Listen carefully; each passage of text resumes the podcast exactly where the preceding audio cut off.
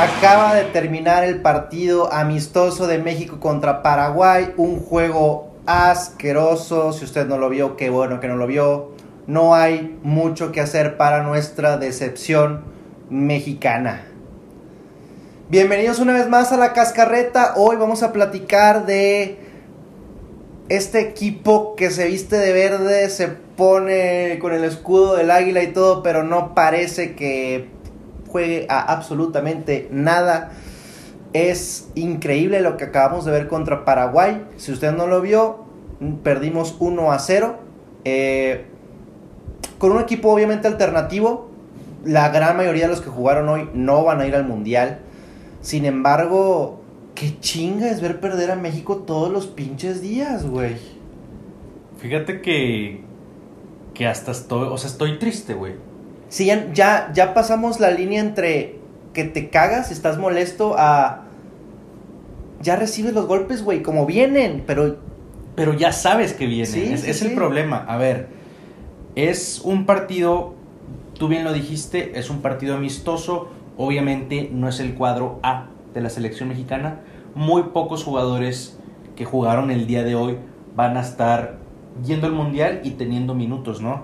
Pero como quiera, estás jugando en Estados Unidos, que básicamente eres local, va chingo de afición mexicana y no podemos ni siquiera meterle un gol al equipo B de, a la selección B de Paraguay. Sí, aclarar que obviamente este es el equipo B C del, de la selección mexicana, pero igualmente la de Paraguay. O sea, Son no, igualdad de condiciones. eran, eran igualdad de condiciones. El campo se veía complicado, Sí. todos estaban resbalando mucho, muchas eh, pelotas muertas por lo mismo que estaba mojada y además es, es sintética, con caucho y todo, entonces era complicado, pero eran las mismas circunstancias para los dos equipos. Y a pesar de que México probablemente tuvo el 60% de la, de la posesión de la pelota, realmente no hubo, hubo dos jugadas, tal vez tres peligrosas generadas, o sea, con jugadas que no fueron a balón parado, ¿no? Mira, va- vamos a empezar con la estadística. Si, si prefieren, para que se den una idea de lo que fue el juego. En cuanto a posesión, México tuvo el 72% de la posesión del balón. 72 por 28 Paraguay. Tiros totales, no digo tiros al, al cuadrito, Totales. tiros totales 23 de la selección mexicana por 2 de Paraguay. No mames. Y, y déjame te digo algo. Fue el poste y el gol. Fue el poste y el gol. Vergas. Eh, digo, eso básicamente dice todo. Tiros de esquina, 10 de México, 3 de Paraguay. Este, disparos a puerta, 7 de México y 1 de Paraguay. Sí, no. Sí, no, lo que vimos hoy es... Porque mira, bueno, vamos a empezar. Eh, en la transmisión por ahí hicieron una encuesta de, de quién tiene la culpa, ¿no? De, de- del resultado específico de este juego. ¿Quién fue la decepción de este ¿Quién juego? fue la decepción de este juego? Y la mayoría, el sesenta y tantos por ciento, votó que era el Tata Martino. Yo no creo, porque, a ver, este, este partido sirve para ver los últimos dos o tres jugadores que se van a subir al, al avión a Qatar, ¿no? Es un, es un equipo que nunca entrena junto, que muy pocas veces juega, entonces, por ese lado se puede justificar que no haya jugado bien en la, eh, en la selección mexicana, pero no se puede justificar que hayas perdido. güey. No, no, no, para nada. A ver, es que es muy fácil echarle la culpa al Tata. Muy fácil. Sabemos que los jugadores mexicanos, tanto este cuadro como el 11 titular, güey, la mayoría de los jugadores no están en su mejor momento. Hablamos del Chucky, que lo están abuchando Chucky en abuchado Italia. y que Raúl que Jiménez se vaya. no moja, HH no juega, Guardado no juega, este Montes en la defensa no juega. O sea, los jugadores mexicanos no están pasando por un buen momento. Pero lo, y lo que te comentaba hace rato fue la transmisión. Eh, el tridente, bueno, les voy a decir la alineación rápido para, para que sepan. En la portería está Acevedo, el portero de Santos. Eh, en defensa de cuatro estaba Kevin Álvarez, el capitán César Montes, Angulo de Tigres y Gallardo. En la media estaba Charlie Rodríguez, Luis Romo y Luis Chávez. Y el tridente ofensivo Antuna, Alvarado y Vega. Y, y el comentario que te decía es, a ver, el centro delantero o el falso 9 era, fue el Piojo Fue el Alvarado. Piojo. Con el Tata nunca hemos jugado con un falso 9 y nunca vamos a jugar con un falso 9.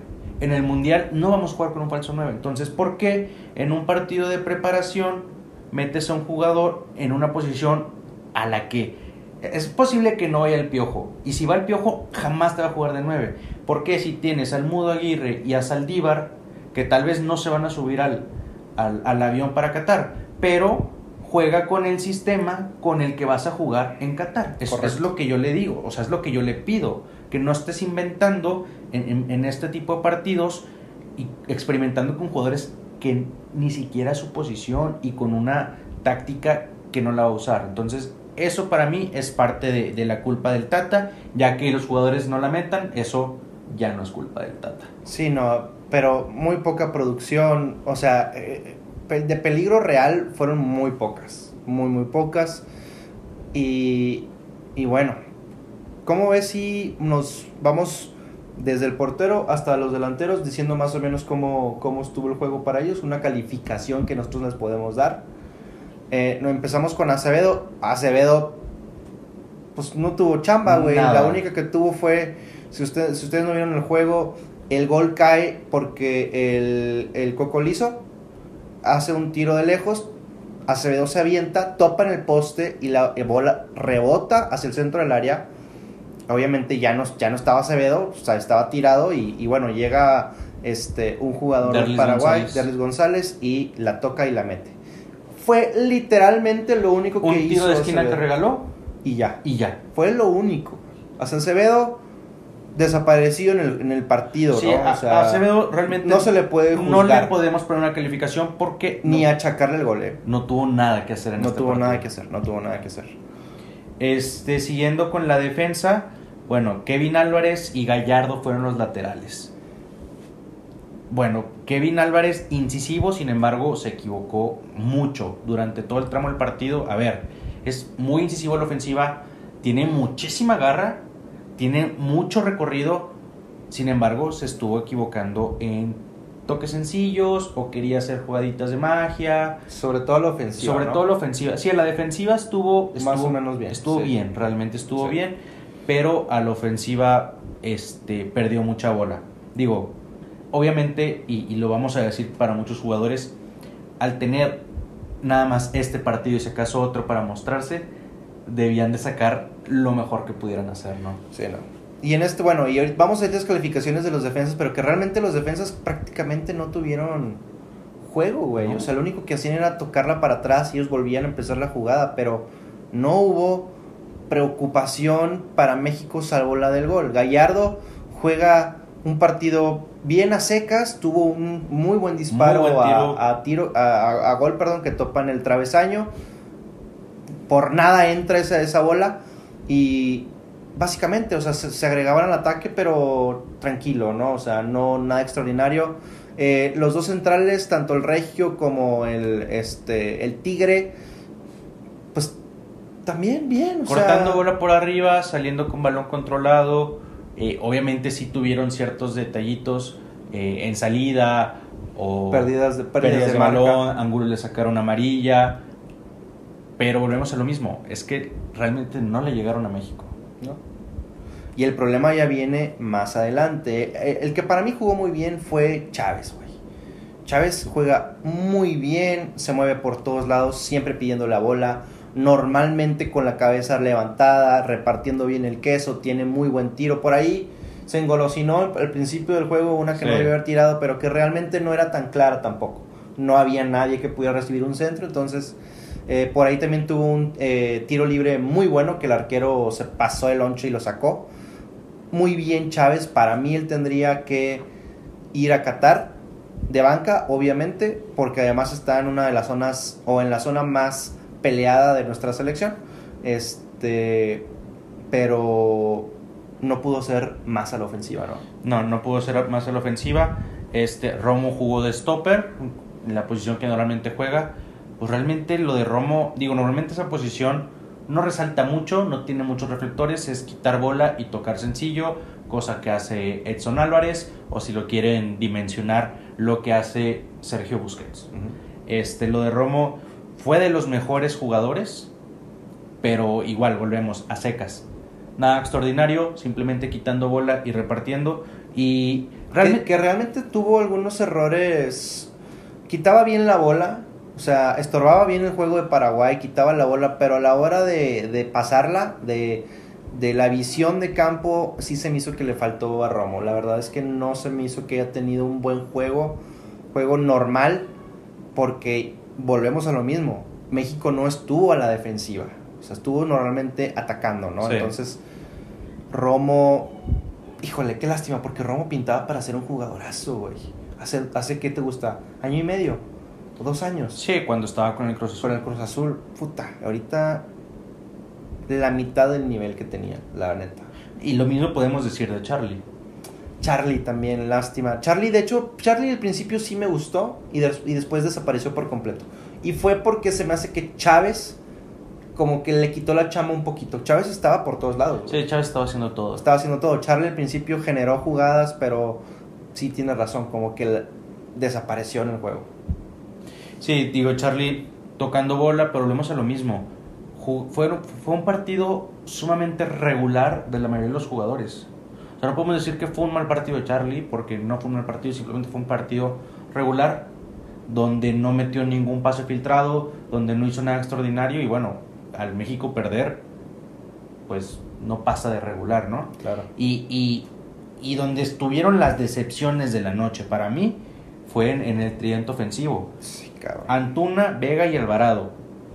A ver, Alvarado fue el que más se mostró, el que más agarró la bola.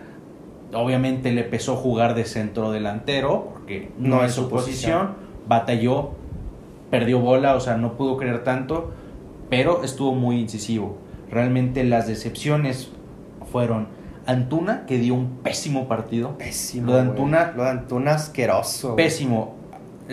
La jugada de peligro de Gallardo fue porque Antuna metió un muy, muy mal pase. Sí, sí, sí, sí correcto. No, Antuna.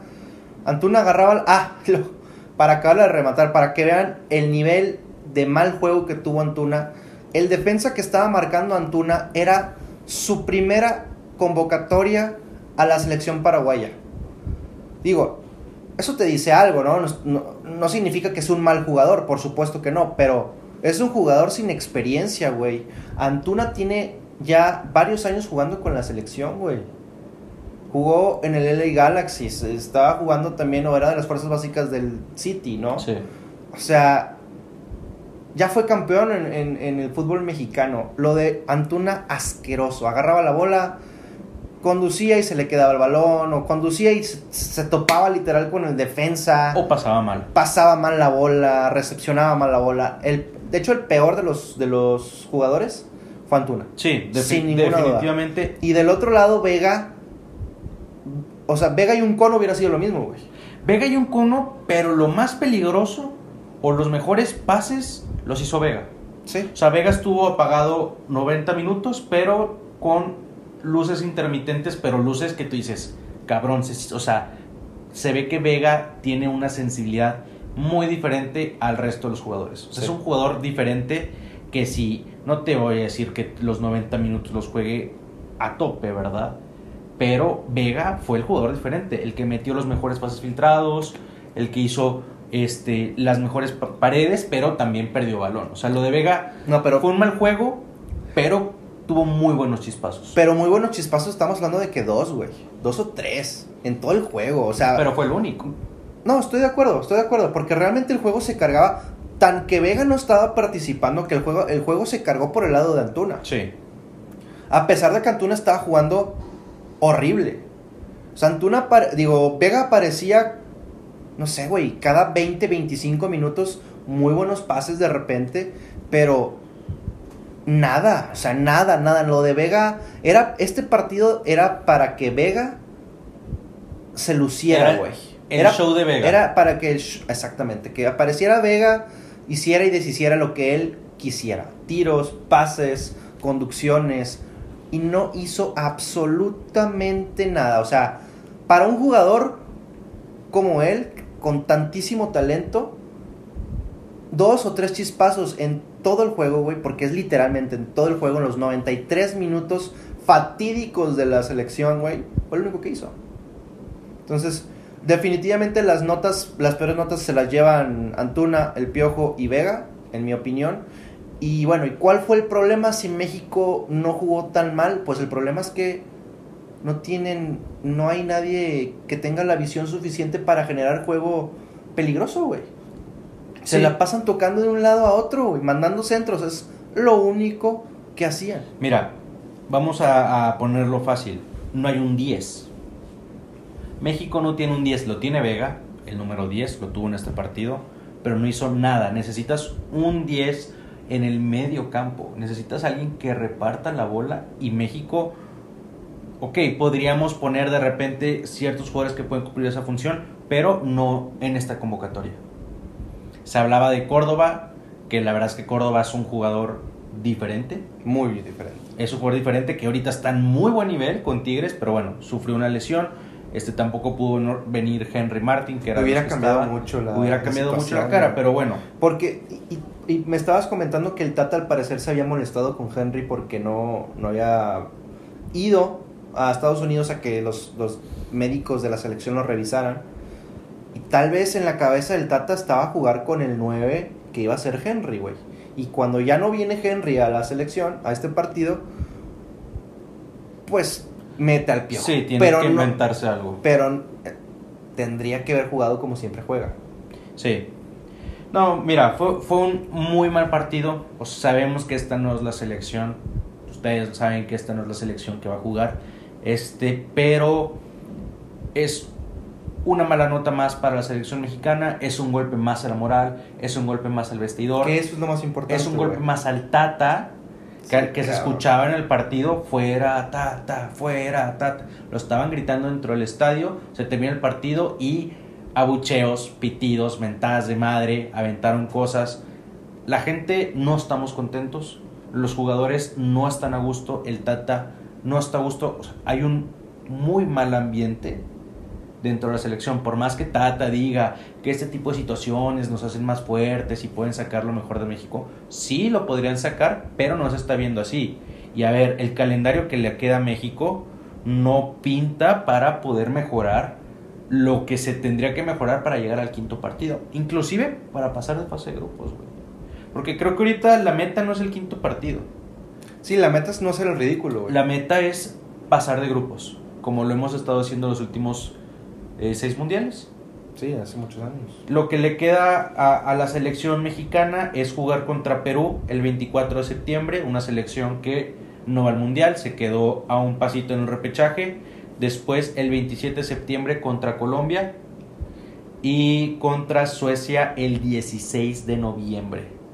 O sea, ya a nada de empezar el mundial. Sí, literal, ese es el último partido de preparación. Creo que una semana antes. Es de una, que- una semana antes del debut de México contra Polonia. Así es. Que es, bueno, sabemos que México se juega su clasificación a la siguiente ronda en el primer partido, güey. Si no pasa nada extraño, sí, Sí, definitivamente. no, o sea. Pensando en que vas a perder contra Argentina, que le vas a ganar a Arabia Saudita, entonces tienes que ir por el resultado contra Polonia, güey. Porque Polonia está pensando exactamente lo mismo que tú, güey. Sí, O sea, vas, le juegas a Argentina, pierdes. pro- probablemente pierdes. Vas, Tratas de perder por uno. Exacto, por lo, por lo mínimo, exacto. Entonces, y contra Arabia Saudita, bueno, Arabia Saudita creo que nunca ha ganado en el Mundial. güey. Una cosa sí es paupérrima para los Arabia, Saudíes. sa- los saudíes. este, entonces, la verdad es que el Mundial pasado yo pensaba que en ese momento era el peor Mundial al que México, o sea, como tú dices, la moral, este, el entrenador, las críticas, los jugadores pero todo resultó ser una como como una farsa, güey, una, una mentira porque eh, Osorio en ese mundial quiso sorprender, o sea, como que nunca sabían con quién iba a jugar para que en el mundial no supieran cómo jugarle a México, ¿no? Y bueno, se le gana a Alemania el primer juego, Sí, entonces te, te vuelves loco, ¿no? Pero ahorita, güey, yo creo que sí estamos dos o tres escaloncitos abajo, güey. Mira, a ver, Estamos muy mal. Argentina no le vas a ganar, güey. No. Argentina es la mejor selección del mundo hoy por hoy, En este momento. a mi gusto. Y lo dicen los números. sí. Tienen más de 30 partidos sin perder, golearon a Italia, ganaron la Copa América. Esto, o sea, Argentina están bien cabrones. La selección polaca está en una situación similar a la selección mexicana. O sea, en Polonia se habla de que la selección polaca no llega bien, que hay jugadores contados que están a buen nivel. Obviamente el referente es, Sí, la, es Lewandowski. la única diferencia es que tienen a un delantero de clase mundialísima, güey. El mejor El- delantero sí, central élite. en este momento junto con Benzema. Y que si tiene una, güey, la va a meter. Ese es el pedo. Y México tiene que generarte 15, güey, para meterte una. Güey, pues Ese es el problema. 24 generaron y no metieron ninguna, güey. No mames. Estamos hablando de una crisis. Una crisis dura. A ver, Jiménez, No, muy mal. muy mal. Tecatito, por lo que tú quieras y gustes de que si juega o no juega con la selección, no va a ir a, la- a Qatar, güey. Lo más probable es que no vaya. Y si va, quién sabe qué nivel, güey. Sí, ¿No? sí va, va, va a ir habiendo entrenado jugando, no sé, tres semanas, ¿te gusta, güey? O sea, Puta, o sea, no nada. debería jugar. Exacto. Chucky, Chucky, abuchado. abuchadísimo, güey. Este, no tenemos más delanteros. Henry. Gallardo y Arteaga que no convencen, güey. HH que juega en el peor equipo de la MLS y ahorita no está jugando, güey. Lo único rescatable de nuestra selección ahorita son Guti y Edson, güey. Que, bueno, Guti ahorita empezó siendo eh, eh, banca, Vancomer. pero Edson, digo, Ed- Edson es un pilar, ¿no? Que por cierto, corte, Edson lo quiere el Chelsea, 50 millones está poniendo en la mesa al Ajax para que se vaya a jugar a la Premier. Ya se acaba el mercado de fichajes, entonces no hay con que súbeme la oferta, es sí, ¿Sí o no? Exacto. Entonces, no hay nada para la selección, No, güey. no, no, no. Como tú comentas, esta es el mundial en lo que tengo viendo fútbol que menos espero de la selección. Realmente sé que sé que México puede pasar de fase de grupos, güey, porque a ver, a final de cuentas es fútbol y México lo lleva haciendo los últimos seis mundiales. Eh, Y es que ese es el problema, güey. Eso es a lo que estamos apelando ahorita, güey. A, a la historia y a la estadística de México. Que siempre pasa a los octavos de final. Y que siempre le gana a un rival duro. A ver, se le ganó a Alemania el mundial pasado. Se le ganó a Francia. en Se su le ganó a. Francia en su momento, se le ha ganado a Portugal o se le empató a Portugal. Empatamos con Portugal. O sea, eh, a final de cuentas la selección siempre saca un resultado muy positivo. Pero bueno, ahorita no sé por dónde se tendrían que este, alinear todas las estrellas. Y realmente, como tú dices, es ir y ganar la Polonia. Y ya con eso, bueno, ya se puede decir, no te aseguras porque luego México va y pierde bien cabrón contra equipos bien pendejos. O empata, deja, imagínate, le ganas a Polonia y luego Empatas con Arabia Saudita. Sí, a ver, sí, sí. porque es muy posible que Sí, ahorita, eso pase. ahorita yo no, yo no, yo no veo con seguridad que México pueda ganar a Arabia Saudita, güey. Yo no sé cómo juega Arabia Saudita, la verdad es que no, no tengo idea, güey. Pero ahorita ni siquiera confío en que nuestra selección puede ganarle a una selección de ese calibre, güey. Imagínate. Entonces, imagínate, o sea, lo bueno es que México no está en un grupo de la muerte, ¿no? O sea, puedes pensar que pierdes contra Argentina, empatas con Polonia, le metes una chinga a Arabia Saudita, güey, y pasas. O sea, no- la situación no es, no es crítica de que, güey, te tocó Portugal, Uruguay, México y no sé, y otro Corea cabrón. del Sur. Güey, O sea, que todos te pueden ganar. Güey, todos te pueden meter una chinga a ti, güey. Es más, tú vas a ser el eslabón débil, güey. Vas a. Bueno, le gano a México, empato con Uruguay y. Y a Portugal, vemos qué pedo. O sea, güey, estás en un grupo en el que ves accesible, entre comillas, Sí, y aún así estás pensando a ver qué pedo, güey. sí. Va- va- vamos a hacer... A ver, y para empezar a, a cerrar el tema, ¿tú ves a México pasando fase de grupos? Mi corazón dice que sí, mi cabeza lo duda. No es una certeza que no, pero tampoco es una certeza que sí, güey. O sea, estoy dubitativo, güey, completamente. O sea, no dijiste nada, güey. Pues no, güey, es que no sé, o sea, es que es lo que, lo que tú dices, güey. Apelas a la historia, Sí, apelas a lo que podría ser. Apelas al pinche pundonor, güey. Quiero, quiero, quiero imaginarme, o me estoy imaginando aguardado, güey, gritándoles, chingándoles la madre a todos, güey, en el Pinche vestidor, güey. comiéndose a todo el pinche equipo polaco. Güey, no, yo, yo prefiero a Guardado ar- arengando, güey, en el vestidor a México, güey. O sea, yo me imagino guardado siendo el director técnico de la selección en Qatar, güey. El, el ánimo, güey, el corazón, güey. Y si no, no tenemos nada, güey. Si no, no tenemos nada. Salvo Ochoa. Para los que dicen Ochoa, güey. A ver, Ochoa en mundiales es portero top. No lo decimos. Mundial, Lo dicen. No lo decimos nosotros, increíble. lo dicen todos. O sea, dicen, Ochoa no existe por cuatro años y luego llega al mundial Y es una bestia. y es una bestia. Sí, sí. O sea, y podrá no ser tan bueno con la selección a veces, con el América o en Europa no le fue muy bien, pero en mundiales es una bestia. Sí, sí, sí. Y bueno, realmente yo... Uh, está difícil, güey. Yo, Es lo que te digo. yo digo que sí va a pasar México. En primero, No, no, la verdad es que simplemente porque Polonia no es una selección muy fuerte. bueno, yo no sé qué tan fuerte o no sea Polonia, güey. La verdad es que no. Pero. Es que, güey, teniendo un delantero así, güey. La suerte va a estar del lado de ellos, güey. En buena onda. O sea, porque tú no tienes a un jugador decisivo, güey. No, no. o sea, sí. Polonia tendría que ser un muy, muy mala selección, güey, como para que México de verdad esté Sí, hoy por hoy. encima de Polonia todo el tiempo y que Polonia en un contragolpe, güey, o en un tiro de esquina o en un centro, güey, pueda hacer algo leva. Pero si no, yo no veo a México ganándole fácil a Polonia, güey. No, no, no, para nada. Y luego menos pensar que fácil. Este, no, la verdad es que la situación está muy difícil, está muy crítica. Vamos a, mucho va a depender de lo que, eh, a quién convoque el Tata, güey. Porque, Nah, pero No sabemos. bueno, a quién meta el Tata. ¿Cómo salgan, güey, al campo? Porque también ya sabemos quiénes van a jugar. O sea, los partidos de ahorita son para ver quiénes son los últimos tres que van a ir de bancas, güey, de suplentes. Pero ya sabemos quiénes van a jugar. O sea, lo Sí. más probable. No sé si en la defensa todavía hay alguna duda con el cachorro, con Araujo, con Moreno, Con Johan. con Johan.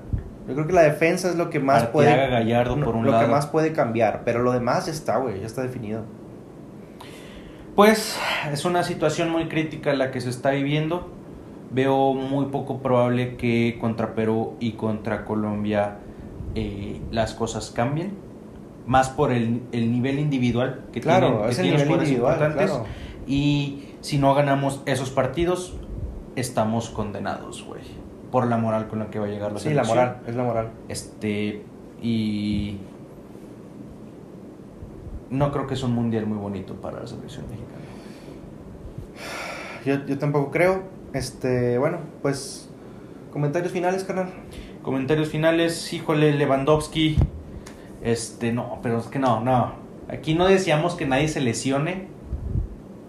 Pero tiraría un paro, güey. Cabrón. Porque, a ver, el otro nombre, de Le- además de Lewandowski, es Zielinski, güey. Mm, Y Szczesny. Son los tres nombres polacos que conoces, güey. sí. Yo conozco más porque soy un erudito del fútbol.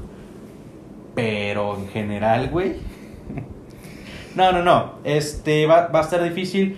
De aquí en adelante vamos a seguir haciendo cobertura de, de lo que se viene para la selección. Lo que se vienen en los amistosos van a ser pues ya septiembre, güey. Entonces van a ser en tres semanas. Este, y bueno, vamos a, a ver la lista preliminar del Tata y los 26 elegidos para ir a representarnos. Así es.